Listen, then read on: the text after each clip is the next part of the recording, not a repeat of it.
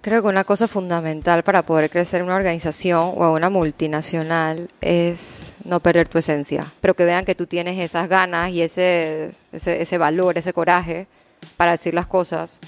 Yo creo que es de, de lo más importante y que te hace resaltar, ¿me explico? O sea, Sí. ser diferente, atreverte, eh, más que ir como que siempre como con la ola o porque las cosas siempre han sido así. Este concepto de la idea meritocracia, de que no importa dónde venga la idea, si es buena debe ser valorada y, y lo Entramos tres y yo fui la única que ahorita estoy... que todavía sigue Ajá, que estoy en la empresa. Ok. Yo empecé desde el puesto más bajo de toda la cadena, que tenemos que aprender a trabajar con gente, porque no puedes trabajar solo. Sí, na- Entonces, nadie, nadie. Nadie. sí. Entonces, si no aprendemos, pero para mí no puedes vivir sin tener un mentor. Claro. Yo pues yo no puedo. Claro, claro. No sé si la gente va sola por ahí. Uno, todo lo puedes siempre aprender en ese camino profesional que estás, o piensas también tú que como profesional uno debe formarse afuera, capacitarse, estar en constante, en contacto, perdón, con otros temas que te interesen para formarte profesionalmente y personalmente. Yo creo que un- una mezcla. ¿Qué tal familia? Y bienvenidos nuevamente a Personal Upgrade Academy, el podcast semanal donde tengo el privilegio de sentarme con mentes brillantes latinoamericanas para conocer sus historias y las herramientas que han utilizado para alcanzar el éxito personal y profesional.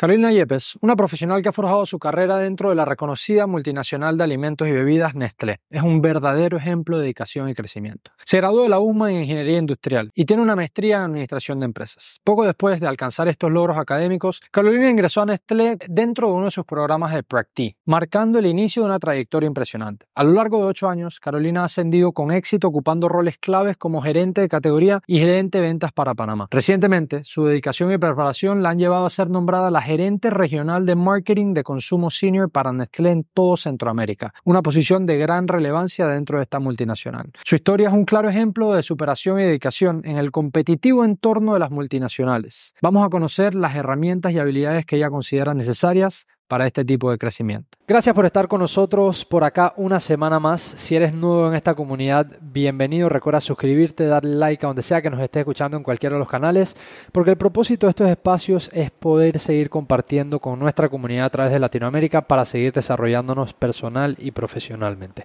Con eso dicho, es un gusto por mí, para mí recibir por acá a Carolina. Caro, bienvenida, ¿cómo estás? Muy bien, gracias. Súper feliz de que me hayas invitado aquí a, a tu programa. Qué bueno, qué bueno. Me alegra, me alegra mucho que estés por acá. Y hay una primera pregunta con la que quiero abrir esta conversación y es, entendiendo un poquito de tu background, ¿verdad? Has estado dentro del mundo corporativo casi que toda tu vida profesional. Y lo que sí he notado en tu trayecto es que has sabido irte moviendo, digamos, eh, en ese escalafón o en esa escalera. Y te quería preguntar, ¿qué consideras? Sé que hay muchos factores, pero si pudiésemos abrir la conversación por un punto, ¿qué cosa consideras que es fundamental para ir creciendo dentro de una organización? Creo que una cosa fundamental para poder crecer en una organización o una multinacional es no perder tu esencia. Para mí, o sea, y eso va más allá en el sentido de que una de las competencias de liderazgo que nos piden eh, en Nestlé es el coraje. Ok. Entonces, esa es una de las competencias que también por mi personalidad, por mi tipo de persona, lo he tenido desarrollado eh, y que no te dé miedo de decir las cosas, ¿me explico? No importa el, el nivel eh, jerárquico de la persona. Ok. Me explico, siempre obviamente en un marco de respeto, Claro. pero que uno aprenda a retar y decir las cosas, eh, pueden cambiar las cosas y que vean que uno puede hacer las cosas y no solo hacer lo que nos dicen cuando tú piensas que no está bien. ¿Me explico? No siempre van a hacer lo que tú dices, Claro. pero van a haber momentos en que eh, sí puedan cambiar de opinión. ¿Me explico? Claro. Y que la cosa vaya por otro lugar, pero que vean que tú tienes esas ganas y ese, ese, ese valor, ese coraje para decir las cosas. Yo creo que es del- de lo más importante y que te hace resaltar. ¿Me explico? O sea, Sí. ser diferente, atreverte, eh, más que ir como que siempre como con la ola o porque las cosas siempre han sido así, porque obviamente es burocrático, ¿sabes? Hay muchas, mu- 100%. muchos procesos. Entonces yo creo que es 100%. algo de que si no estás de acuerdo, también elegir las batallas, ¿no? Claro. Pero siempre dentro de un marco de que al final estamos trabajando todos para el mismo target y es atreverse. Creo que eso me ha funcionado en, en todos los puestos que he tenido. Me, me, me, gusta cómo planteas eso como uno de los pilares, digamos, o, o, una de las buenas habilidades para tener, para crecer profesionalmente. Hay un concepto que, que plantea este americano, eh, un super eh, entrepreneur mega exitoso, que él habla acerca, él, maneja uno de los fondos de inversiones más grandes del mundo. Y a través de su carrera, él dice que él siempre ha valorado eh, este concepto de la idea meritocracia, de que no importa dónde venga la idea, si es buena debe ser valorada. Y, lo, me resuena mucho con lo que estás diciendo, que tal vez tanto tú como líder, al, al, estar creciendo y tener personas bajo tu cargo, debes escuchar esas ideas como tú también a las personas que están por arriba tuyo, digamos, en, en, esa en ese organigrama de liderazgo también debes atreverte a plantear ideas, aunque no sea, digamos, eh, a veces que te lo pidieron o a veces que se había comentado, como tú dices, la línea es por acá, pero si tú tienes una idea que tú sientes que es por el otro lado, atrever a levantarse la mano. Pero sí pasa, y sí he escuchado, y quiero conocer tu opinión sobre esto, que hay lugares donde eso no es bien recibido. Entonces, ¿Sientes que ese siempre ha sido el ambiente en el que has estado, has tú estado o has tenido momentos en donde tal vez sientes que hay personas que no reciben bien las ideas o demás y cómo tratar con eso? Porque hay personas que tal vez están ahí y tienen buenas ideas, quieren comentar las cosas, pero le da miedo tal vez por el tipo de ambiente en el que están. Sí, sí, 100% pasado. Creo que, o sea, por más que la empresa eh, incite, ¿sabes? Como a que la gente, que, que, haya un ambiente de confianza, en que la gente pueda opinar. Siempre, o sea, es una empresa multicultural.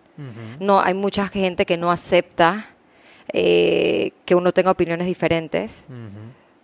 Y creo que también muchas veces es por, por patrones que uno tiene que sean culturales o que o, limitantes porque generacionales. Sabes que los millennials somos así, te estás, estás hablando con un baby boomer entonces, muchas veces no lo aceptan de la misma manera, pero es que somos una generación distinta. Sí. ¿Me explico? Entonces, a mí sí me ha pasado. En mi trayecto de mi carrera en Nestlé me pasó una vez. Y creo que también tenía que ver más con el tema de, eh, de mi edad. ¿Me explico? Porque ya yo empecé a crecer, he tenido la oportunidad de, de crecer, de tomar los retos que, que, me han tocado. Y como mi mentor me lo dijo al principio, mira, si no te sientas nerviosa, no te sientes preparada, no importa. Tú acepta y después ves cómo resuelve. ¿Me explicas? Entonces, vamos. Y siento que ciertas personas no, o sea, no siempre van a aceptarlo, aunque la empresa y la empresa no puede controlar, sabes, que todo el mundo lo haga, pero sí motivan en Nestlé a que haya esa igualdad en, en, todos los aspectos y sobre todo con el tema de la mujer. Claro. Por ejemplo, en Nestlé el, el target es que fuera 50% todas las áreas de, de, de algún tipo de el management, pues, que fuera 50% femenino. Increíble, Entonces sí, y esto es una estrategia mundial, ¿me explico? Entonces sí han ido implementando a, eso y a desarrollar también la parte de mujer para que haya igualdad de género, etcétera, etcétera. Pero sí me tocó, porque yo empecé a trabajar en Nestlé a los yo recé de Barcelona, que estaba en una maestría, y después de ahí entré a Nestlé cuando tenía 25. Ok. 26, entonces estaba mucho más joven, ¿sabes? Te, quiero hacer una pregunta sobre, sobre tu entrada a Nestlé. Por lo que entiendo, me corregirás, entraste como pasante, ¿no? Hiciste una pasantía la primera vez que entraste a Nestlé. No, o sea, ellos tienen un programa que se llama Trainee Comercial. Ok. Que, o sea, Nestlé tiene varios programas. Este programa nace eh, que se llama Iniciativa por los Jóvenes. Y dentro de él hay muchas que hay practicantes para poder insertarlos al mundo laboral, todas estas oportunidades que hay que a veces, sabes, que los trabajos te piden experiencia. Dentro de todos los programas que hay, el mío se llamaba Trainees Comerciales, que dura dos años. Ah, wow. Y pasas, eh, en la, pasas en, ¿cómo se llama? en la parte comercial, o sea, estás primero en el, área de Nestlé Panamá, porque el headquarter de Centroamérica está aquí. Okay. O sea que primero vas a Nestlé Panamá un año y un año en Nestlé Centroamérica. Yo tuve la oportunidad de que yo fui a la primera ola de Centroamérica. De este programa. De este programa. Ya. Y, y soy la única que entramos tres y yo fui la única que ahorita estoy. Que todavía sigue. Ajá, que estoy en la empresa. Okay. O sea que, que empieza el programa y yo empecé desde el puesto más abajo de toda la cadena, que es mercaderistas. Ok, que, que, que te toca ir a ver productos. Y a ponerlo, a o sea, ir a la bodega, sacar producto, y me voy con el mercaderista a poner producto. Y ibas a diferentes zonas de Panamá y no todas el tráfico es igual. O sea, hay ciertas zonas, 24 de diciembre, no sé qué, que el tráfico es altísimo. Ponte que ibas en la mañana, abastecías nada más lat, eh, frascos de eh, botellitas de Maggie. Ajá. Y yo regresaba al almuerzo y eso ya estaba vacío. Qué locura. Y estabas todo el día y así. Qué locura. Entonces, eso te enseña, obviamente. Entonces, ahí ponte tú unos meses, después pasé a vendedor. Okay. Y tenía proyectos específicos. O sea, siempre iba acompañado de un vendedor, pero el programa básicamente era para encontrar talentos jóvenes y prepararlos para que fueran los futuros líderes de la empresa. Okay. O sea, que no era practicante per se, porque dentro de eso siempre tenía un alguien que me acompañara y proyectos específicos dentro de cada puesto, pero es para que yo pudiera ver toda la cadena de valor. Claro, claro. Después de ahí, entonces pasé a la parte regional. Eh, bueno, después de ahí, perdón, fui Key Account Manager. Te, quiero eh, hacer una pregunta ahí para hacer un paréntesis. Para las personas que están escuchando, ¿Crees que eso que acabas de mencionar, que el programa lo tenía de forma natural, digamos, que rotaras en diferentes áreas, tiene un valor intrínseco para la persona que lo hace? Hay personas que tal vez tienen miedo de moverse de áreas o ver diferentes temas porque sienten que tal vez no van a ser buenos en un área o que no me gusta, no me llama la atención, pero ¿crees que hay valor en conocer como los diferentes aspectos de un negocio? 100%. Y hasta el día de hoy, los puestos que yo he tomado, yo me moví las últimas tres, eh, una de las veces me moví horizontalmente. Ok. Y mucha gente cree que ese no es el camino. Ajá, ajá, Pero hoy en día soy mejor profesional porque conozco otra área y puedo hoy en día tomar mejores decisiones. ¿Me explico? Porque entiendo el mercado, porque he estado sentada ahí eh, en los puestos viendo lo que pasa, ¿no? Claro. Entonces, al final, eh, es muy importante y por eso fue que yo decidí, después, cuando, o sea, cuando voy a la, voy a la regional, estaba en el departamento de lácteos. Okay. Y ahí vi diferentes eh, marcas. Y luego, entonces ya me dan el puesto fijo eh, como gerente de marketing junior de, de quesos. Okay. Después de ahí pasé a leche en polvo, que ya era mucho más regional, porque Guatemala, o sea, otros países de la región son mucho más grandes, o sea que ahí ya tenía como que un scope más grande. Y de ahí entonces yo levanto la mano y digo, ¿sabes qué? yo quiero ir regresar a Nestlé Panamá. ¿Por qué? Porque no es lo mismo cuando eres trainee y acompaño a alguien que la responsabilidad recaiga sobre mí sola. Claro. Y entonces mm, me lo aprueban, hago el cambio, ya tenía como dos años en este puesto acá, me regreso y entonces ahí hay nombres, en este todo tiene los nombres internos, pero para entendimiento de, de, la audiencia es como trademarking Trade Marketing Manager, que yo era como el vínculo entre la regional y que ventas ejecute, ¿no? Entonces yo era la cara de, café en Panamá y de cereales para el desayuno. Entonces ahí estuve casi dos años y justo en ese momento yo dije, todavía no es suficiente, todavía no he estado en ventas. O sea, si estás en el país y ves el sufrimiento de la venta del día a día, pero no, no, no tienes, o sea, tienes la responsabilidad del número, pero no tan directo como que tú seas el responsable de la cadena, del cliente. ¿Me explico? O sea, tienes que vivir el día a día. En ese momento mi jefe es que no, yo no creo que lo necesites, ta, ta, ta, pero ahí voy de nuevo con el coraje. No, yo tengo que ir, aparte que ahí manejo gente. Claro. O sea, ahí voy a tener un equipo de vendedores, yo tengo que desarrollarme como people manager, o sea, son otras cosas que también me iban a aportar. Entonces me dice, bueno, ok, cuando será la oportunidad, está bien ahí me fui dos años más, que es la que acabo de terminar el 31 de diciembre. Y fui eh, gerente de ventas del canal eh, alternativo, que nosotros le llamamos al alternativo todo lo que son, ahí metemos toda la parte de e-commerce, metemos toda la parte eh, de las tiendas de conveniencia. almacenes. puntos de ventas más chicos y farmacias. Que un súper y Exacto. Y, farmacias. Entonces son ventas mucho más chiquitas pero tengo muchísimos clientes. Ponte, para que tengas una idea, yo tenía arriba 25 clientes con más de 200 puntos de venta a nivel nacional. Okay. Entonces tenía equipo de tres personas directas, tres vendedores aquí en el área metro, okay. pero en el interior era compartidos con que me prestaban servicio los de los otros canales. O sea que funcionalmente me reportaban los, de, los del equipo de centrales y de Chiriquí. Entonces, creo que esa fue otra parte exitosa que yo dije, no, yo voy a crecer horizontal.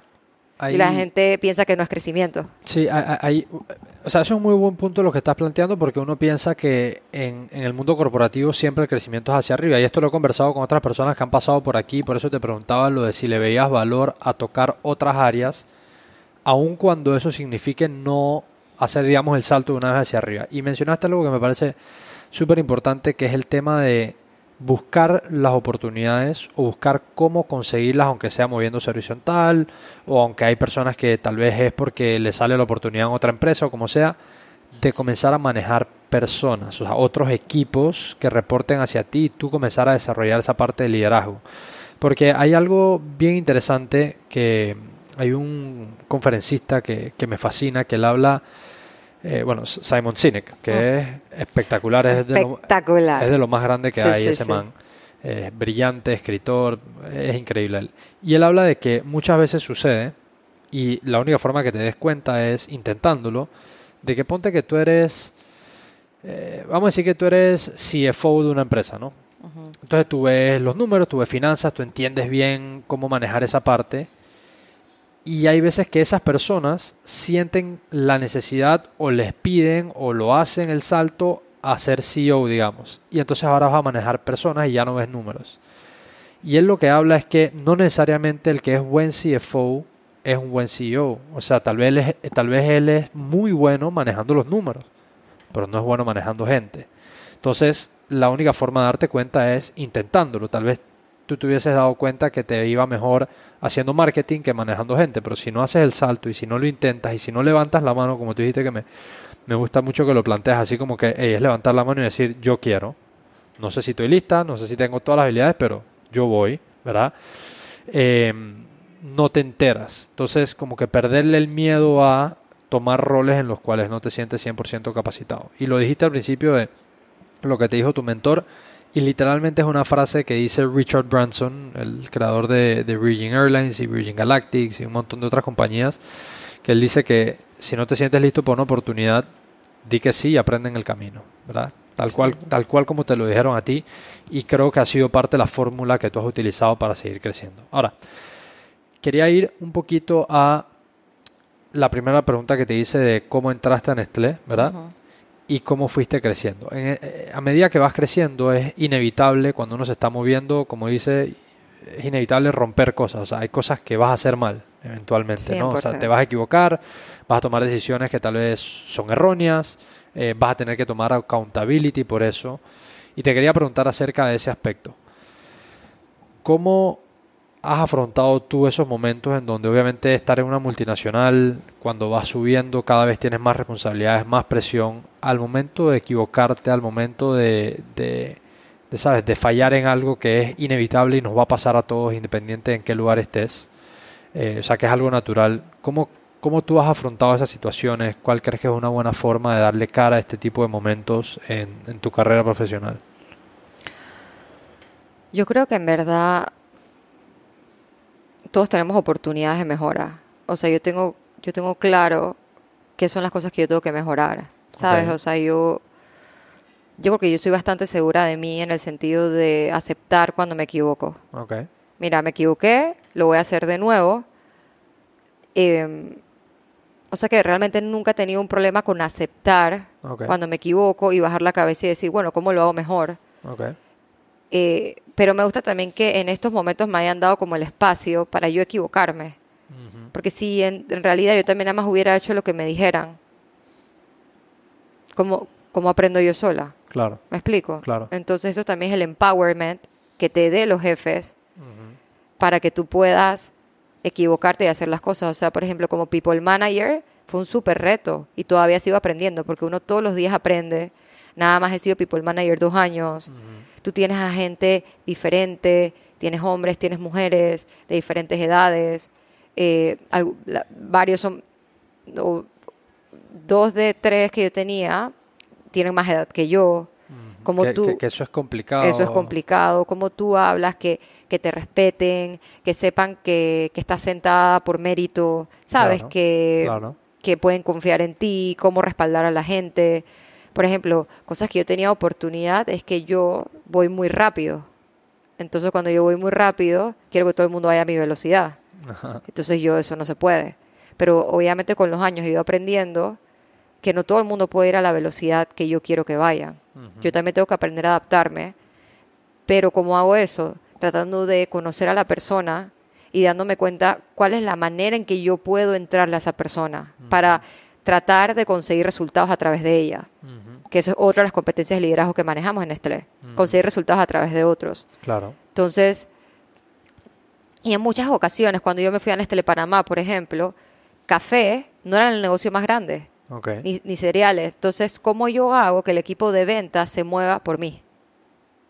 Que sienta un compromiso, ah, porque Carolina me entrega, porque sabes, porque yo sé lo que está hablando, porque ella es comprometida con su trabajo. Entonces, ahí es donde tú logras que la gente se mueva por tal vez cosas que no es su objetivo principal, pero sí es el mío. Entonces, es complicado pero no te voy a decir que lo hago perfecto porque nunca vamos a ser perfectos, pero más o menos he tratado de ir viendo cómo puedo entrarle a las personas eh, para poder sacar el trabajo, porque no es fácil y también la parte cultural. O sea, tú no vas a recibir algo de la misma manera que otra persona y no puedes utilizar el mismo estilo de comunicación con todas las personas. Claro. Entonces, eso es lo que yo como que he aprendido más también para cómo yo los motivo tú no te motivas igual que yo, por ejemplo. 100%. Entonces, eso para mí lo voy a seguir aprendiendo porque toda la gente va a seguir siendo diferente. Pero más o menos ya uno tiene una idea para no seguir equivocándose. Y, por ejemplo, frustrarte con alguien, dice que estoy tratando y no funciona, es que yo tal vez no estoy siendo asertiva en lo que le estoy pidiendo para motivarlo.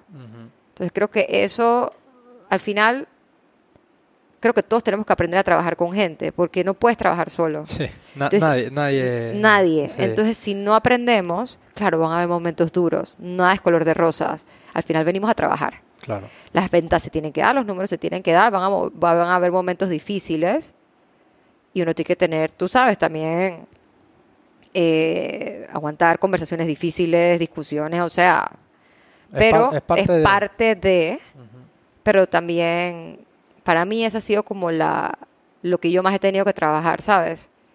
De tener paciencia y aprender a, a, trabajar con la gente tal vez que es más diferente a mí.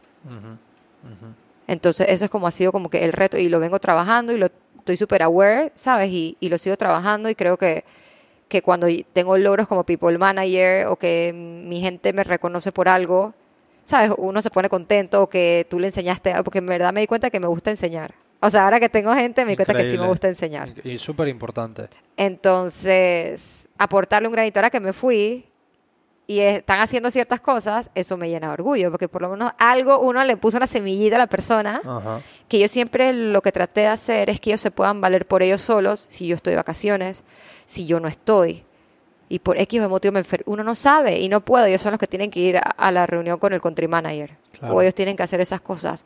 O una reunión importante con el cliente. Y yo no puedo. Yo necesito que mi equipo pueda hacerlo. Porque esa es la idea, de que yo pueda desarrollar y a mí me llena ver y me equivocaré, ¿sabes? En momentos. Que no fue la manera correcta de lo que les dije pero reconocerlo, ¿sabes? Oye, me equivoqué, no debí decirte esto de esta manera, pa, pa, pa, pa, pa, pero siempre trato como de tener una comunicación transparente porque así me gusta que sean conmigo. Claro, claro. No me gustan sorpresas. Ahí, ahí hay una dinámica que se desarrolla a donde tú eres mentor y también eres mentí. O sea, tú vas enseñando y a ti te van enseñando. Y creo que eso sucede a través de la vida, ¿no? Hay personas que llevan cinco pasos adelante tuyo hay otros que llevan 25 pasos adelante tuyo y hay personas para quienes tú llevas uno, un paso adelante o 20 pasos adelante, ¿no? Entonces, creo que de todo el mundo vamos aprendiendo y de todo el mundo podemos eh, aprender. Y quería tocar ese tema porque en mi camino personal el tema de los mentores ha sido fundamental. Yo soy fiel creyente de que en las personas y en los libros está todo el conocimiento que necesitamos. las personas son libros andantes y en los libros están personas que han caminado muchos años y decidieron compilar su, su, conocimiento en, una X cantidad de páginas, ¿no? Em, ¿Qué valor has encontrado tú o qué experiencias has tenido tú con personas que te han puesto como under their wing en tu camino y, en tu desarrollo profesional? O sea, tienes personas así que puedas ubicar que han sido como para ti mentores y han tenido un valor enorme en tu desarrollo. Sí, 100%. O sea, y van cambiando a través del tiempo. La primera persona, porque en el programa cuando tú entras tienes un line manager, pero ese line manager también es tu mentor. Line manager se llama. El line manager, tu line manager que es tu, tu gerente de línea, Ya, que eran eh, los directores de, de las categorías. ok. Estaba el de lácteos, el de café y el de culinarios. A mí me tocó entrar en lácteos. Ya. Ella era mujer, es mujer. Yo me llevo súper bien con ella. Pero en ese momento el programa estaba desarrollado para que no solo fuera tu line manager, sino que también fuera tu mentor. Ok. Entonces ella te, te daba tips de, de, de manejo, de gente, buscar tus alianzas dentro de la multinacional. ¿Me explico? O sea, tú siempre tienes que tener cierta gente que pueda validar tu trabajo. Porque cuando pasan estas, no, es que ya no trabaja, un ejemplo, o "Ah, es que, porque hay de todo. O sea, la multinacional no es para todo el mundo y no es fácil. Es fuerte, no es sí. un mundo fácil. Entonces, que siempre tengan, no, mira, yo, yo he hecho estos proyectos con ella. O sea, gente, tú tienes pueda- que tener tus pueda- aliados. Claro, que pueda poner la mano en fuego por ti. Exacto. Ok. Exacto, esos son tipo de tips. Y ella, como en Estrella la gente se va mucho para los países, Sí. ella se fue expatriada después para Ecuador. Y pues ella está en Ecuador y yo ya no habla con la misma frecuencia con ella, pero a veces yo le llamo, oye, mira, tengo este tema, ¿cómo lo manejarías? ¿Qué tú opinas de esto? O sea, a mí me gusta escuchar. Ahora, la decisión va a ser mía. Claro. Yo voy a tomar la decisión. Pero yo escucho mucho a las personas que yo confío Claro. y a las personas que yo admiro. Claro, pero, pero es súper valioso el, el, el atreverte, el tener la conciencia, el, el entender que entre más perspectivas, como tú dices, de personas que tú confías, en las que tú crees que son eh, personas capaces y etcétera dentro de tu equipo, entre más perspectivas tú tengas, más ópticas tú tengas de un problema o una situación, más, más, más elementos tienes para tomar una mejor decisión. Exacto, exacto. Entonces, después de ahí, ella se va. eh, justo tuve otra persona, eh, que la persona también es millennial, ¿sabes? Entonces, obviamente, creo que también ayuda mucho más a que, a que mm, desarrollen a alguien millennial, o sea, otro mindset. ¿Me explico? O sea, por ejemplo, íbamos a reuniones con, los, con, con todos los directores y tal, y con el CEO de Centroamérica, y él decía, no, Caro presenta. Y si no, entonces yo me meto y la salvo. O sea, pero si no, ¿quién? Si Pero alguien te- no te- cree te- y te tira, Claro. entonces ahí se arma un ambiente de confianza. Y esta persona hoy el día yo también hablo full. Eh, y pregunto las opiniones y tal, porque cada vez hay más casos pa, pa, pa, para mi cambio de puesto, si Claro. este, si no, si, porque ya, como yo era de la regional, ya yo tenía cuatro años fuera, yo estaba en Estelé Panamá. claro. Ya llega un momento que, entonces, cuando vas a regresar, ta, ta, ta, ya como que ya se cumplió el proceso, De que tú querías regresar a Panamá. ya que ya tenía que regresar a la, a la regional. Ok. Y, pero tampoco me quería regresar por algo que no fuera, que aportara para mi crecimiento. Claro, claro. No querías regresar por regresar porque te tocaba regresar. Exacto. Entonces ahí está viendo mis opciones. Y después en ese momento, estos cuatro años en Estelé Panamá, tuve un jefe que, que es mucho más como mi estilo y tal. Ok. O sea que también hicimos, tu- tuve mucha afinidad. Y, y ha sido espectacular. O sea, con él también ha sido un mentor para mí. Fue el que al final me dio la oportunidad del tema del people manager, ¿sabes? Fue el que yo le tuve que sustentar. Tengo que hacer esto porque para manejar el día de mañana gente, si me están preparando, pa, pa, pa, pa, ok, vamos. Si tengo un problema con alguien de mi gente, cómo comportarte, tips para ser buen líder, que, te respeten, ¿sabes? Que, que desde el principio sintieran que yo estaba preparada por más que, que tuviera corta edad, o, o sea, ciertas cosas, ¿no? Y con él me senté miles de veces a ver las opciones de la regional. Y este puesto, y este puesto. ¿Y será que este? Bueno, este te sirve para ta, ta, ta. O sea, listas, Claro. ¿sabes? O sea, dizque, Claro. y esto, y esto, y Tus esto, y ahí. tus pros, tus cons. Los pros, los cons, dizque, y este, no sé qué. Bueno, sí, te apoyo aquí, te apoyo acá. Entonces, para mí él ha sido fundamental y alguien sido que alguien que, me- que me ha apostado. También, o sea, me dio la oportunidad que vino el VP de, de todo Latinoamérica Ok, y, y yo tuve oportunidad de presentarle. brutal. Cinco minutos. O sea, pero cinco minutos que, o sea, estoy demasiado contenta que tuve esa oportunidad, ¿sabes? Porque eso, a veces uno piensa que en estas empresas que dan tanta vuelta, esos cinco minutos pueden ser, Sí, puede ser. mira, la niña que vi en Panamá, ta, ta, ta, ta, ta, ta, pa. O sea, uno no sabe las oportunidades que pueden Ah, haber, ¿sabes? ajá, Entonces yo ajá. obviamente creo que igual me he forzado full por tenerlo, no porque haya tenido buenas relaciones con mis jefes, eh, he dejado mi trabajo de lado, cada momento quiero hacerlo mejor. ¿sabes? Quiero, quiero sentir que, que mejoro los feedbacks que me dan. Mira, aquí estás haciendo mal, aquí hay oportunidad, lo tengo presente. Porque me gusta también, es como este orgullo de que ya yo lo cambié y yo lo logré. Ajá, ¿Sabes? Es como ajá. también ahí un, un reto personal. Y, pero para mí, no puedes vivir sin tener un mentor. Claro. Yo, pues, yo no puedo. Claro, claro. No sé si la gente va sola por ahí. Sí, eh, yo, yo he escuchado todo tipo de casos. Eh, nuevamente, como dije, soy fiel creyente que apalancarte con las experiencias de las personas que te llevan desde uno hasta 100 pasos por delante es la mejor forma de hacerlo. Igual yo creo que a uno le toca aprender muchas veces y le gusta, a uno nos gusta naturalmente aprender estrellándonos por nuestra cuenta, pero entre esa mezcla de que te estrellas por tu cuenta, que es importante tú hacer tus propios errores y apalancarte la experiencia de los otros, es donde está como ese ese, ese baile o esa danza entre ambos lados. Eso te lo dando la experiencia. Porque obviamente el principio, o sea, ya yo no, o sea, yo tomo mis decisiones, pero ya más o menos sé, ¿sabes? Yo sí sé cuándo realmente hacer lo que me dicen, ¿sabes? Que ese es el camino y ya. O sea, es algo que realmente para mí es como que, que tengo que saberlo, pues.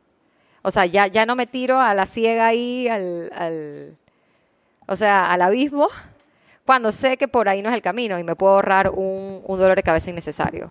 Pero eso te lo va dando la experiencia. Claro. ¿Me explico? Porque obviamente yo tengo una mentira ahora, que Ok. es más joven que yo, Ok, que me la pusieron función. Ella entró en el programa de trainee también.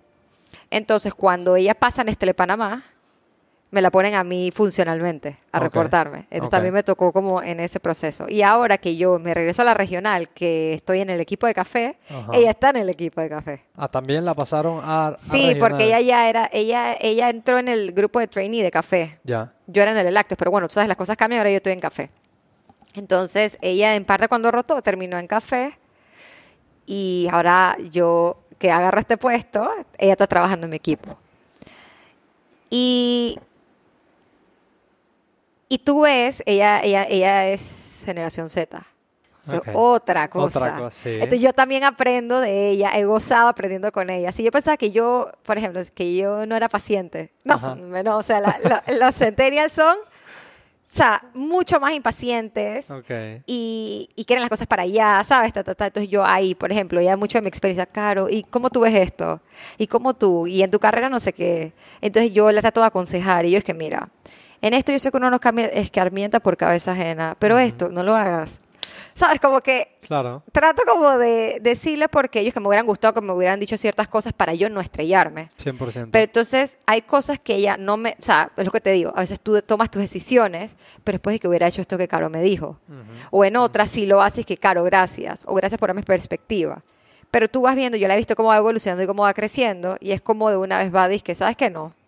Uno se va recogiendo, ¿sabes? O sea, pero eso te lo va dando poco a poco la experiencia. Por eso, por ejemplo, los mentors que yo tenía, mi último jefe me llevan como 30 años. Wow. Mi primera, que era mentor, me lleva nada más como 10. Ok. Entonces tengo mujer que, que tiene personalidad distinta a mí. Tenía él que era más para más, esti- más estilo yo. Claro, pero con un age gap bien amplio. Exacto, exacto. Entonces uno 10, el otro 30, o sea, de diferentes perspectivas. Uno es full ventas, la otra es más marketing. O sea, ahí tenía el mix. Entonces, por ejemplo, él sí me preguntó, ahora que estás en ventas, ¿tú quieres ventas? Yo, no, no, no quiero. Ok. O sea, me, me encantó la experiencia, pero no para estar el resto de mi vida en ventas. Claro, no, no, no te ves en ese área, pero lo sabes porque lo probaste. Porque Claro, estuviste ahí, pero porque esa- te ajá. remangaste las mangas y hiciste to- lo más que podías dentro de ese área para entender. Exacto, exacto. Y eso, eso es súper positivo también porque al final, como tú dijiste, el que te haya sentado en el puesto. Es como, es como, por ejemplo, McDonald's tiene mucho esa filosofía de que a la gente lo hacen pasar casi que por, o sea, el primer mes que tú entras a McDonald's y vas a ocupar como puesto de gerencia y demás, te hacen como pasar casi que todos los procesos como en un fast track de desde cómo se limpian los pisos de un local hasta, ¿sabes?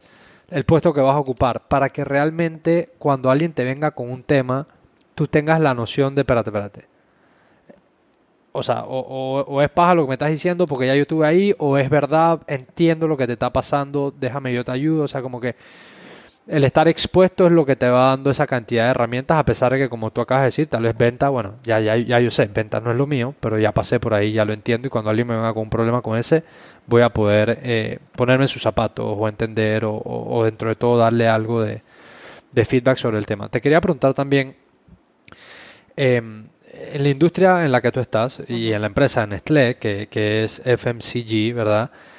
Eh, obviamente son empresas y dinámicas muy como, como rápidas, o sea, todo como tú dijiste cuando eras o cuando acompañabas a los mercaderistas, lo rápido que se mueve la mercancía después, eh, lo, rápido que se mueve la mercancía y demás, ha de ser por momentos como bastante héctico, o sea, súper como movido, sí, o sea, súper movido.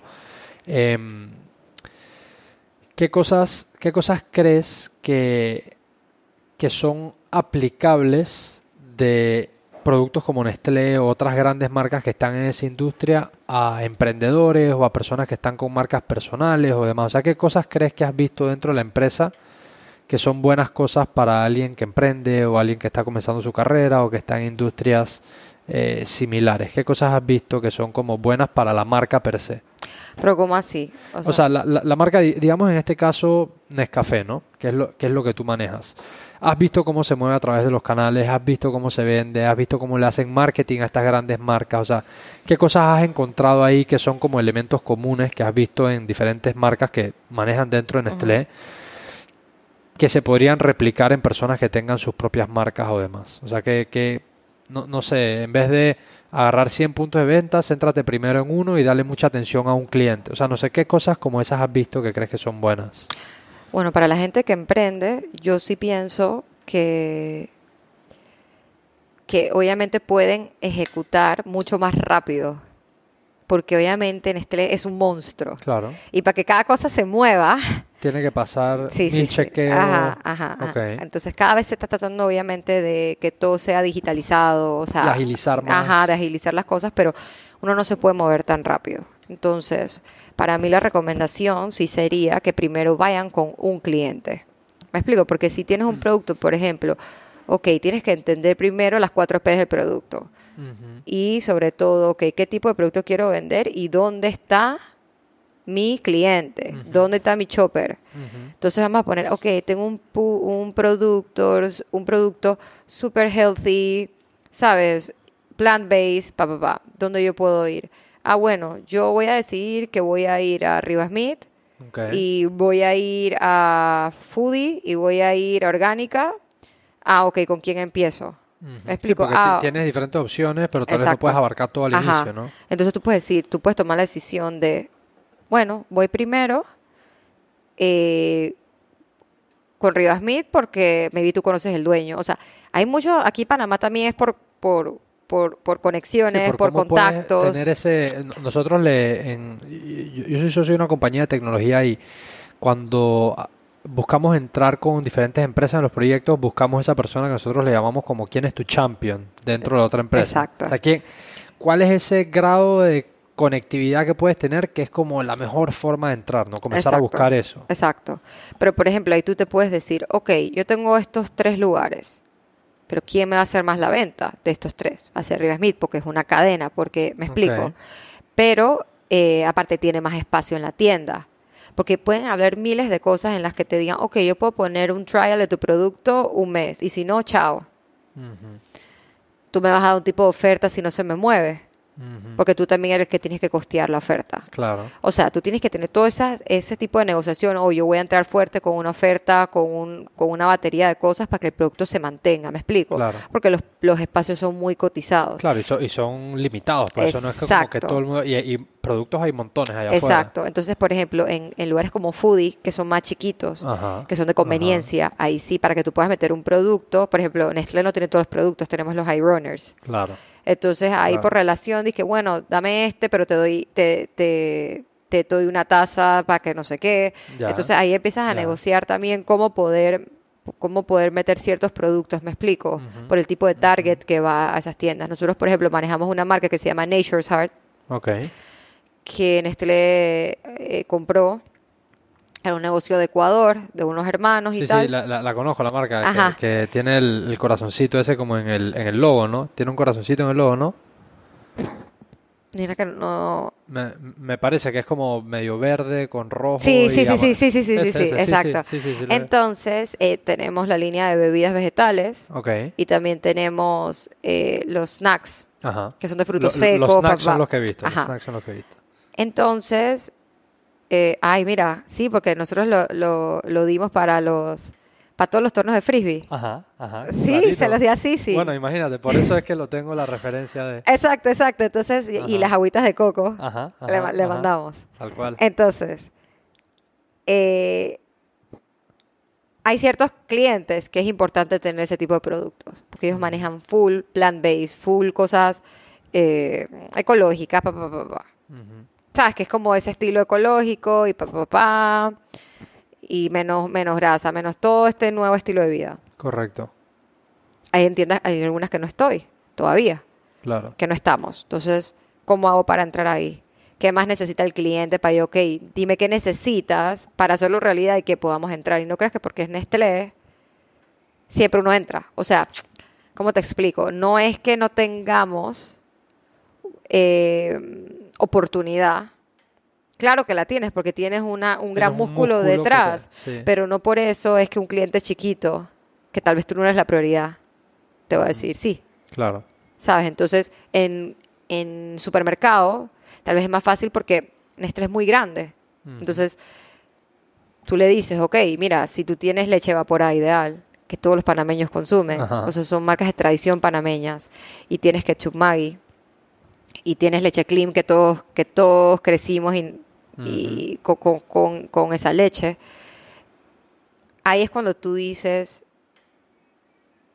también dame chance a los chiquitos que también tengo que desarrollar. Claro. Me explico, yo estoy, estamos metiendo oferta, estamos haciendo esto, estás vendiendo un montón, pero dame chance también de los grandes que, que, que, que puedan cargar como a los chiquitos. Claro, comienzas a apalancarte de lo que es tu fortaleza. Exacto. O sea que esto podría ser algo replicable para, para aquellas personas que, digamos, están comenzando o, marcas en este espacio, así es como se mueven, ¿no? Tú reconoces o encuentras cuál es tu marca fuerte o tu punta de lanza. Exacto. Y sobre esa entonces construyes para, para desarrollar esa relación, ¿no? Claro, y yo pienso también que otra cosa que pueden hacer es como te digo, tú empiezas con un cliente, porque tú puedes llegar al cliente y le dices, mira, ¿sabes que Yo te voy a dar exclusividad tres meses eso es música para los oídos, para los clientes. Claro. ¿Me explico? Claro. Entonces, mira, yo te voy a dar este producto, por introducción te doy un 10% de descuento y qué espacio me vas a dar. Mira, yo quiero estar no solo en el, en el pasillo de los snacks, pero yo también quiero tener el checkout, porque ahí es donde están las compras de impulso. Claro. ¿Me explico? Entonces el checkout cuesta. Pero tú te puedes decir, bueno, te doy 15 días. Ah, bueno, está bien, pero puedo estar la quincena. O sea, pueden, mira, pueden ser... Claro, o sea, las combinaciones que tú quieras y... Mira, son, son ideas locas, o sea, aquí que te estoy tirando. Ideas, ideas, ideas. Claro. Pero... pero no, hay como... No, no, hay, como un cookie cutter, o sea, es, manejar esa relación con el cliente y me imagino que, qué interesante esto que como no existe un cookie cutter, me imagino que en, en, tus años dentro de Nestlé has visto todo tipo de promociones, han probado por aquí, han probado por allá, hay cosas que no funcionan, hay cosas que sí. Eh, eh, bajo esa misma línea te quería preguntar, sucede, no sé, tú me, tú me, tú me dirás, que a veces una promoción que haces en algún momento vuelves a tratar de hacerla y no, como que no, vuelve engancha, y engancha de vuelta. Sí, sí. Ok. Entonces ahí tenemos que hacer la post-evaluación. ¿Qué pasó? Porque, porque no, ah, bueno, porque, ¿sabes qué? Ahorita ya no se está consumiendo este producto como antes, porque eh, ya la penetración de los hogares bajaron, porque ya porque el ticket promedio de compra ya no es el mismo, porque la gente no, está comprando, eh, por ejemplo, tanta leche, porque, por ejemplo, utiliza líquida para hacer más usos en la casa. Mira, pueden ser miles de motivos, pero ahí también entonces invertimos en los estudios, en todas estas cosas para poder tomar decisiones. Claro, claro. ¿Sabes? Pero obviamente cuando uno no tiene tanto presupuesto, porque igual el presupuesto es finito, claro, tú tienes que priorizar. Entonces yo pienso que eh, es súper importante la parte de, por ejemplo, un emprendedor, encuestas a los amigos, o sea, o a tu target, si vas a vender, por ejemplo, algo de bebé, todos tus amigos, o que están papás primerizos. ¿Me explico? O sea, ahí está tu target y puedes conseguir una manera mucho más económica. Haces, haces en, en Google, puedes hacer, tú sabes, una encuesta y pap. O sea, y te da algo de, de, carnita para poder tomar las decisiones. O sea, uno sí puede buscar las maneras. para no tomar las decisiones al aire así como por hunch todas las veces que... Claro, porque al final si tú vas donde cliente, tú tampoco puedes decir que es que yo siento, porque no, no es una industria de feeling. Claro. Aquí es facts. Claro, mucha data. ¿Cuánto, ¿Cuánto tú me vas a poner en el bolsillo? Entonces hablamos.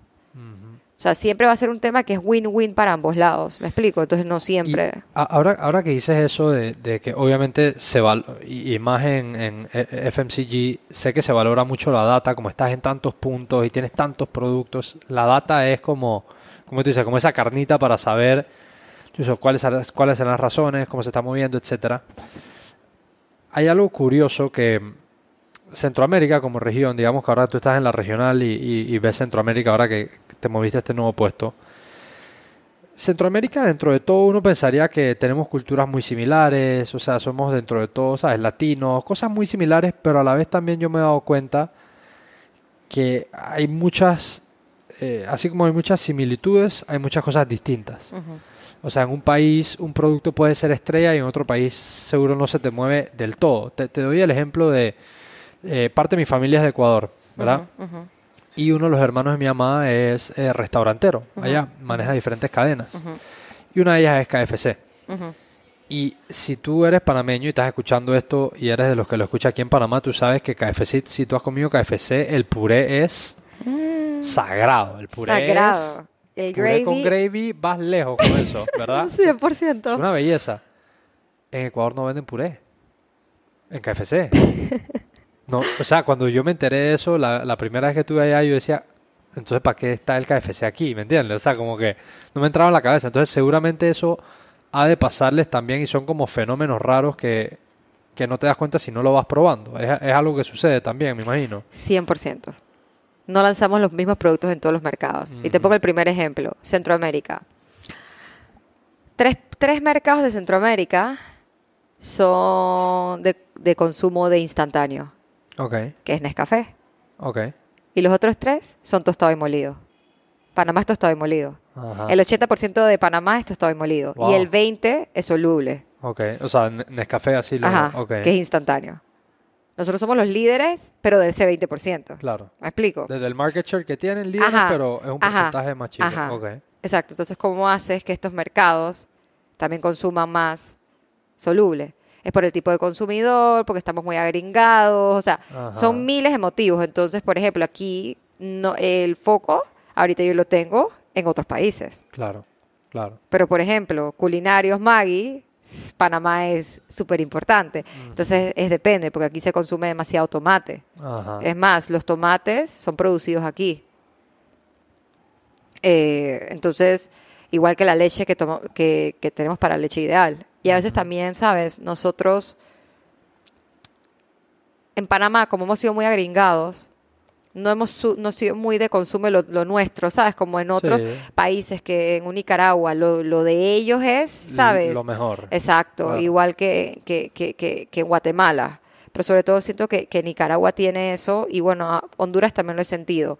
Pero países como Panamá, que son más internacionales, ¿sabes? Nos, nos, vamos mucho por esas cosas, pero al final, y a veces asocias Nestlé con que es una empresa internacional, pero Nestlé se mete muchísimo en el tema local y en apoyar que económicamente se mueva. Claro. Entonces, sí, puede ser una compañía internacional, pero la leche evaporada ideal que tenemos se produce aquí en Panamá en la fábrica de Los Santos. Increíble. Entonces tenemos un equipo súper grande y también se produce eh, Maggi ahí.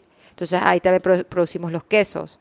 Y por ejemplo, la materia prima de esa leche evaporada es del, de, de, de todos los lecheros de aquí. Ah, wow. O sea que sí se apoyan bastante en, como en, el sourcing local. En... 100%. Entonces tenemos un programa y todo que se llama Fomento Lechero, que ese programa es el que también nosotros educamos a, todos estos ganaderos, a, productores, a... todos productores, con, con, con, estas vaquitas que tienen. Eh, tenemos un equipo de veterinarios, todo ese tipo de cosas, ¿sabes? Para, para que las vaquitas también puedan, se alimenten mejor, eso produce más litros de leche, ¿sabes? Ta, ta, ta. Entonces ellos también van mejorando también su... O sea, es como un win-win. Nos produce más leche para nosotros, para que los consumidores puedan tener, para poder cumplir con la demanda, pero también lo ayudamos a darle las herramientas para que ellos también puedan producir más leche, que eso también le representa eh, más, venta a ellos y una mejor calidad de vida. Entonces tenemos eso y el tema de tomates y todo eso se hace en la fábrica de nata. Qué locura. Ahí, ahí entras a un tema, o sea, me lo mencionaste con esto que son los productores, pero también creo que si está ahí ha de eh, permearse o irse a otros lugares de la empresa y es el tema de la formación, como de esa educación, formación, capacitación. En estas empresas que son tan grandes, que hay tanto personal, que hay tantas personas como tú dices, multicultural, de diferentes edades, de diferentes backgrounds, hay algo que debe como traerlos a todos al centro, ¿sabes? Como hacer esa cohesión para que la gente esté bien alineada y etcétera. ¿Cómo trata eh, Nestlé el tema de, de, la formación, de la capacitación y también a nivel personal? ¿Sientes que uno todo lo puede siempre aprender en ese camino profesional que estás ¿O piensas también tú que como profesional uno debe formarse afuera, capacitarse, estar en constante, en contacto perdón, con otros temas que te interesen para formarte profesionalmente y personalmente? Yo creo que una mezcla. O sea, nosotros sí nos ponen, por ejemplo, cursos, tenemos muchos cursos, y hay unos son de refrescamiento y todos los años lo tenemos que hacer y son mandatorios. Okay. Me explico, y recursos humanos te da seguimiento de que está papá, o sea, hay que, hay que entregar, de seguridad, ¿sabes? O sea, de cómo manejar eh, los, porque la seguridad es lo principal, eh, cómo vamos avanzando en el tema de, de, no tener desperdicio, ¿sabes? Toda esa parte que también hay un departamento nada más dedicado a que nuestros empaques sean eh, reutilizables. Para el 2025 se quiere que todos los empaques sean 100% reutilizables. Wow mundialmente. Entonces fue una estrategia global que desde que yo estoy, bueno, no sé hace cuántos años. Andan empujando Ajá, entonces cada vez el porcentaje va... Bueno, en 2025 están a la vuelta de la esquina ya. Y ya estamos bastante cerca. Entonces son ciertas cosas que... Y, y, cada vez que te hacen el e-learning, tiene cosas nuevas, porque, ¿sabes? Los van actualizando. Claro, Y algunos otros no. El tema de conflicto de interés. O sea, hay muchos, tú sabes, que son básicos. Claro. Si, si sientes que hay un tema de del tema de la, de la información, que no pesques un correo que tú sabes que puede ser un hacker, todo eso te dan refrescamiento para que uno esté aware, porque a veces uno no sabe y puedes poner en riesgo la información sin darte cuenta, ¿sabes? Cómo detectarlo. Entonces, eso sí me gusta que me lo recuerden todos los años, porque al final uno tiene tantas cosas. Sí, andas a mil. Exacto. Pero yo, por ejemplo, ya, no te voy a decir que a estas alturas para mí yo siento que ya es necesario estudiar. Ok. O sea, ya yo lo que tengo que aprender lo aprendo con la sobre experiencia, trabajando. claro. Sí, o sea, ya para mí no, no, no siento que un estudio vaya a hacer una diferencia. Sí, tú me puedes mandar algo, por ejemplo, de liderazgo, que te cuando ya yo fui people manager, me, me meten a otros cursos de liderazgo. Ok. ¿Sabes? De, como, más, como más power skills que le llaman, habilidades blandas más que las formación blandas, académica. Exactamente. Ya son otro tipo de cosas que me acompañan a mis roles de hoy. Ya. Pero no siento que ya un, la universidad me va a dar algo porque la experiencia y la calle es distinta. 100%, estoy, estoy, de acuerdo ahí. Em, sí, pero me, me gusta esa, esa distintiva entre tal vez entonces cuando ya estás en cierto lugar apoyarte en cosas que son herramientas que te complementan la posición donde estás más que seguir con una formación que en realidad ya te lo está dando tu, tu día a día. Y, y, y, en estos, bueno, esto ya fue hace un par de meses habrá sido. Estuvimos hay un lugar aquí en Panamá que se llama el ITSE, no sé si has escuchado eso, el Instituto eh, Técnico Superior de Estudios, ¿verdad? Que, que es como un proyecto que se lanzó aquí en Panamá, público-privado, donde están buscando que no haya tanta deserción de las universidades, porque los índices de deserción universitarios en Panamá son altísimos y bueno, en Latinoamérica también en general, porque son carreras largas de cuatro años y mucha gente ya siente que tal vez como que, eh, eh, no riesgo recompensa, pero tiempo y recompensa ya, o sea, tal vez sales con un diploma, pero no no consigues el trabajo inmediatamente, etcétera. Entonces, este, este índice está enfocado en carreras más cortas, técnicas de dos años, que los índices de deserción son más bajos. Y fuimos a una, nos invitaron a una, como una charla ya, un tour para presentarnos el proyecto y demás, y fue un grupo de empresarios. Y hablaban algo de co-crear los currículums, en donde la gente que está en el mundo laboral ayudaran a crear los currículums técnicos, porque ¿quién mejor para saber de, no sé, te doy ejemplo, quién mejor para hablar de logística que Novi, que mueve un montón de productos a través de todo, o sea, como que en el trabajo y en el día a día y en el estar haciendo, sabes perfectamente y aprendes exactamente lo que realmente necesitas. No es algo como que está ya plasmado desde antes, que no sabes si encaja o no encaja. Entonces, lo que tú dijiste lo veo muy atinado porque si tú estás ahí, si tú estás cumpliendo con tus responsabilidades y estás haciendo en esa misma marcha, estás aprendiendo todo el skill set necesario para eh, lo que requiere tu posición y lo que van a requerir las próximas posiciones, ¿no? Claro, 100%. Eso, eso es eh, fundamental entender lo que en tus experiencias profesionales vas a encontrar la mayor cantidad de, aprendizaje y, es como, como el mundo real, pues. Es que al final yo aprendo todos los días. Ahorita nada más tengo seis días en el puesto. No te creo. ¿En serio? O sea, porque empecé el primero de enero, pero estuve de vacaciones. Ahora entré el jueves, el jueves. O sea, estás... O sea, estoy, exacto, abrumada en este... O sea, es mucha información. Claro tomando, tomando las cosas. Muchos del equipo ya he trabajado con ellos anteriormente indirectamente, ¿sabes? Porque hay gente... Que eso es bueno porque hay cierta, ¿sabes? Sí, exacto. Y digo, al final este puesto yo lo había hecho en Lácteos, pero junior. Ahora soy senior, es otra responsabilidad, otra categoría, no se mueven igual. O sea, eso es otro mundo que...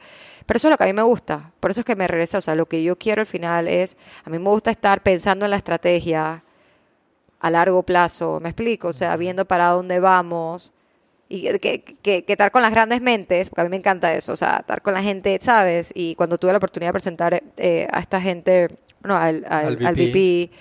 estar ahí con él, ¿sabes? O sea, fue súper cool. Claro. Porque entonces yo le tuve que presentar en el punto de venta en la rocha ahí. Ah, presentaste en, el punto, de, venta. Ah, cuando lo dijiste me lo imaginaba como una presentación tal vez en un salón. Ok, no estaba punto de venta. Sí, o sea, porque él tenía que hacer ruta primero del mercado. Ya. Me explico, porque a veces venía a sus mercados y eso es súper cronometrado. O sea, cinco minutos y tú tienes que que él se lleve el mensaje de lo que tú quieres decir. Tienes que nail it, sí. Entonces, cuando él te empieza a preguntar y estás conversando, dices que no, que esto viene. O sea eso me encanta. Entonces, ahí me di cuenta que ventas, o sea, no es que no me gusta, porque yo tengo la, ¿sabes? El ventaje es... Y llegaste este mes y ya, o sea, la celebración se acabó, porque tengo que ver ahora cómo resuelvo para el número del siguiente mes. Pero acá es como que ese tipo de cosas, hacia dónde vamos, ¿sabes? Y ver la perspectiva de él, que, que me parece súper inteligente. O sea, ese tipo de, de, discutir con diferentes mentes hacia dónde va un negocio, a mí me gusta eso. Claro. Entonces, Como esa parte más estratégica disfruta. Ajá. Y ahora siento que tengo mayor empatía. Porque cuando yo estaba en la regional antes, yo no le daba la misma atención a los países. Por más que uno lo hace porque es tu rol y ellos van a hacer la venta, si tú no lo vives. Ajá. ¿Me explico? Claro. Entonces siento que hoy en día voy a ser un mucho mejor profesional porque ahora yo, yo regreso para servirle a los mercados. Me explico, es lo que te digo. ¿Qué necesitan ellos para poder vender? Porque en la calle es otra cosa. Claro. Entonces, a tratar de adaptar las estrategias o lo poco que estuve ahí, ¿sabes? Para poder ser mejor para ellos. Claro, o sea, como, para como para dar una, analogía o plantearlo de una forma sencilla, como me lo estoy imaginando en mi cabeza, tal vez esto le ayuda a todo el mundo. Cada, cada branch del país es como estar en las trincheras, o sea, ahí es donde está pasando, ¿sabes? El, el, el day to day, el movimiento, el ajetreo y la regional es quien enlaza todos los diferentes mercados y estás como viendo más, eh, como dicen, 10,000 eh, feet view, o sea, más estratégico. Eh, Nosotros mandamos la estrategia a cada país y ellos tienen que ejecutar y dar el número. Yo te digo, vamos a crecer, en café vamos a crecer tanto. ¿Cómo lo, voy a, lo vamos a hacer? Con esto, con esto, con esto, con esto, con esto. Entonces a veces el plan llega y el plan no está funcionando. Cómo yo genero la demanda, porque ese es mi trabajo. Claro. El trabajo de nuestro equipo es generar demanda. Ok. ¿Me explico? Y ellos venderlo. Claro, claro. O sea, usted está, bueno, ahora que estás en el nuevo puesto de marketing, claro, tú tienes que hacer las estrategias para que el consumidor esté ávido por el producto, ¿no? Tenga interés en el producto, se presente de manera distinta. Exacto. Y ventas se encarga el chopper. Claro. Chopper, ¿qué es que lo has Que, mencionado? o sea, veces, el chopper en verdad es el comprador, porque no necesariamente el comprador es tu consumidor. Por ejemplo, nosotros tenemos leche de, de bebés, o sea, de niños. El comprador es la mamá, claro. que mueve a la mamá para comprarle esta leche o este cereal Exacto. al, al niño. Claro, entonces in- interesante porque hay, hay productos que el target no es lo que lógicamente uno pensaría es el, el- la persona final, pues. Entonces el chopper, por ejemplo, es tu comprador. Cuando tú hablas con las cadenas de supermercado, ellos tienen un tipo de chopper. Mira, aquí en el extra, por ejemplo, vengo más descuento, pa, pa, pa. Ya. En, acá en Smith, ah, porque tengo productos más de Estados Unidos. Ah, cada, son choppers distintos. Ujú, ujú. Ah, en PriceMart es un tipo de chopper. Y, y una pregunta, los, los puntos de venta en relación con cada una de las marcas, porque así como está Nestlé, también están muchas de las otras grandes marcas. Estos puntos de venta tienen la relación en donde ellos también como que les proveen información y les dan insights a ustedes por el interés de que sus productos se muevan más, o ustedes tienen que llegar como con todo a ellos. O sea, meaning que, ¿a qué me refiero? Que a, no sé, a Riva Smith le puede dar igual si entras tú o entra otro que tenga leche ideal. O, o, o sí, o sea, como que, Sí, no, o sea, estamos en libre mercado. Claro. Eso es ahí, quien pone que era el mejor postor, o sea, claro, claro, pero nosotros le compramos la data a otro proveedor. ya, ok, Entonces, por ejemplo, Dictran Neira, ajá, le compramos y, e- y- y ellos le compran sí, a los diferentes puntos de venta y ellos hacen ajá, así. a ellos y de ahí nosotros entonces, con eso saca el market share y, Sí. con eso tomamos las decisiones. Pero al Sí, final mi- mi... Mi novia trabajó un buen rato en Dicter y entonces ¿Ah, era sí? súper interesante eh, lo que ella me comentaba así por encima de, de- de cómo se movía el mercado y demás, porque porque sí, que cada canal era distinto, súper interesante. Entonces nosotros interesante. trabajamos con ellos. Claro, Y ellos y con ellos ellos también nos mandan eh, ideas. Entonces, perdón, ellos nos dan los tips. Ok, aquí te caíste en, en el interior, te caíste en, en, en cualquier parte de- del, del país, en la zona, con qué producto, cómo lo recuperamos, quién te está quitando, la competencia. O sea, eso es un mundo. Claro. Pero sí compramos la data. Sí, Sin es, data, es necesario. Si no estás disparando a ciegas ahí en el bullseye tratando de, de inventártelo todo tú, ¿no? Exacto. Sí, da- da- data, bueno, y, y así lo dicen y así es para, para este nuevo mundo en el que vivimos y cada año creo que va a ser más importante. Data is king, ¿no? O sea, el que más data tiene, más elementos tiene a su Pero favor. asimismo ellos también pueden, o sea, toda la competencia, todo el mundo está comprando y todo el mundo está... Tiene, Pero los planes hay que cambiarlos porque las situaciones del mercado cambian. sí, Entonces uno se tiene que adaptar y, y hacerlos realidad, ¿no? Porque al final, ¿cuál es la, la meta principal? Que sigamos ganando participación de mercado. que sigas agarrando, sí, Más masa, más masa, estamos vendiendo más, está creciendo el negocio. claro. Entonces yo, nosotros como la regional tenemos que darle la herramienta a los países para que ellos puedan salir a la calle a vender. Claro. Y, bueno, y sí, y sí ha de suceder, ya, ya casi llegando aquí al final de la, de la conversación, un- una preguntita más, dos, o sea, una pregunta más y después la pregunta con la que cierro siempre el episodio. Que hay preguntas, eh, hay, perdón, no preguntas, hay, hay, hay productos que obviamente son como, como icónicos en cada país, ¿no? Que son productos que dentro de todo sabes que están muy cómodos, muy posicionados, igual sientes que siempre hay que estarle como pelando el ojo y demás para no ir perdiendo market share o sientes que sí hay como productos que son los productos estrella que es como que wow, el país ama este producto y dentro de todo no sé, es como decir, yo no sé, hablar de, de Coca-Cola. O sea, Coca-Cola es Coca-Cola, pues. O sea, si bien es cierto, Coca-Cola sigue haciendo sus esfuerzos, tú sabes que Coca-Cola tal vez no tienes que meterle todo el cariño del mundo porque la gente va a tomar Coca-Cola, entonces pones tus esfuerzos en otros lados. Me imagino que tienen productos así en diferentes mercados que son... Sí, sí, pero no puedes dejarlos de ver. Claro, O sea, se te va a vender sola una leche ideal, sí, pero está la competencia. Entonces vienen y te importan una leche, por ejemplo, y si te, te importa una leche a alguien y te dice, yo no tengo la operación tan cara como la Nestlé y te la vendo a la mitad. Y ahí empiezas a perder market share. Claro. Porque otra persona dice, ay, me puedo ahorrar 50 centavos, un ejemplo, para otra cosa. Porque la vida está muy cara. Porque también ahora la gasolina, o sea, son muchos temas, me explico. Entonces es la misma pocket para seguir dividiéndolos para las tareas. Entonces ahí es lo que te digo. No puedes dejar de verlo. Claro. Que van a estar ahí, sí, pero también entonces vienen y la competencia te quiere robar el espacio en la góndola, quién está ahí peleando que no, pero si mi market share es arriba de 90, tú nada más tienes 10 y quieres tener 60, o sea, Claro. Mira, es un mundo. Sí, sí, sí. Es un mundo, pero hay que estar pendiente, pero por lo menos si tú tienes tranquilidad de que eso se va a atar.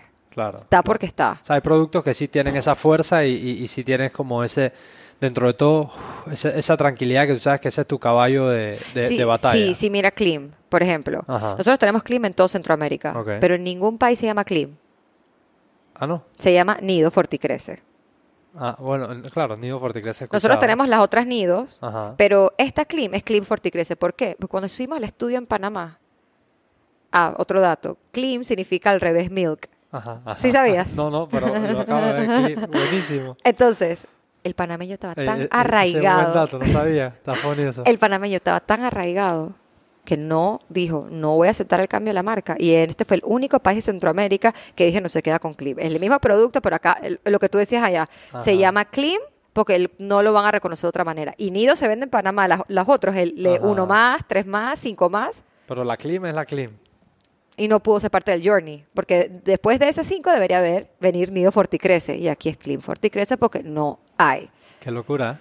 Entonces, pero imagínate, todos crecimos con eso. Entonces teníamos una que era la grumosita, que era la que la que la espesita, esa la tuvimos que descontinuar por temas. Hasta el día de hoy llaman al call center que por qué me quitaron la grumosita. O sea, sí.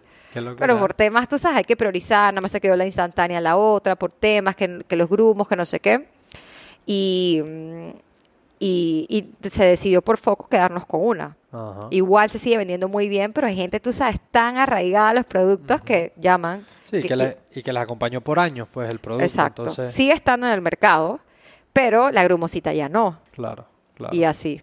Entonces sí, pero igual tienes que estar pendiente, porque vienen otras marcas que quieren tratar de darte en los pies y te quitan uno, dos, tres puntos de market share. Claro, que, que, representan miles de miles de horas en venta. Eh, y, creo que siempre también el, ser, el, tener un producto que es el grande del mercado, siempre tienes como el bullseye en la espalda, ¿no? O sea, todo como defender el liderazgo. Ajá, porque todo el mundo está viendo ahí y, y si, y si a alguien le voy a robar a share, seguramente no es el que tiene 5%, voy a ver cómo le roba al de 90 que tal vez se descuida un poco más. Y así, ¿no? Exacto. Interesante.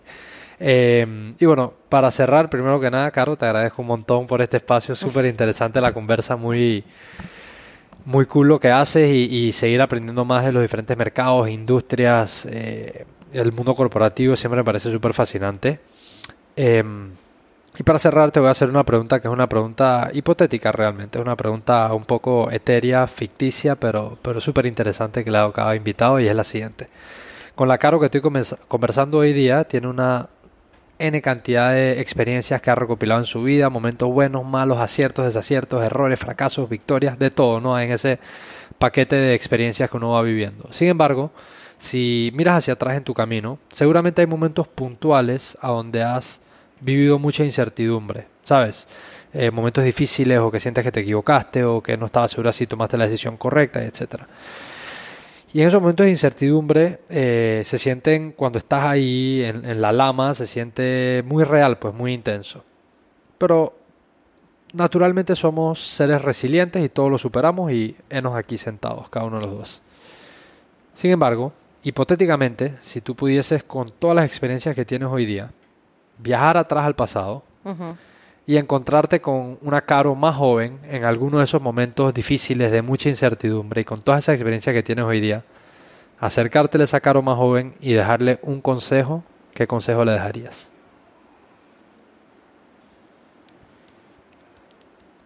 ¿Qué consejo le daría con la experiencia que tengo hoy? A esa Caro más joven en algún momento de mucha incertidumbre, un momento difícil.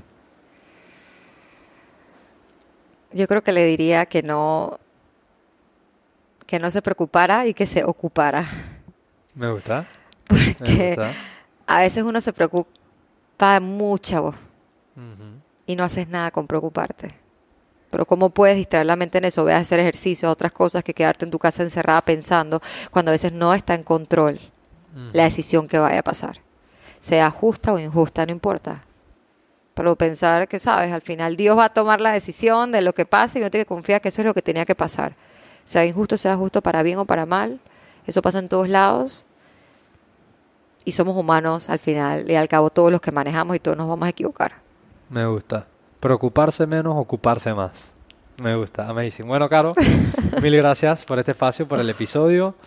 Mil gracias a todas las personas que estuvieron aquí, que nos escucharon, que nos ven de diferentes partes de Latinoamérica. Gracias por ser parte de esta comunidad. Recuerda que si eres nuevo y no lo has hecho todavía, suscríbete, dale like a donde sea que has visto cualquiera de estos videos. Es un gusto siempre compartir con ustedes. Y como siempre, nos vemos el próximo lunes en otro episodio más de Personal Upgrade Academy. Bless.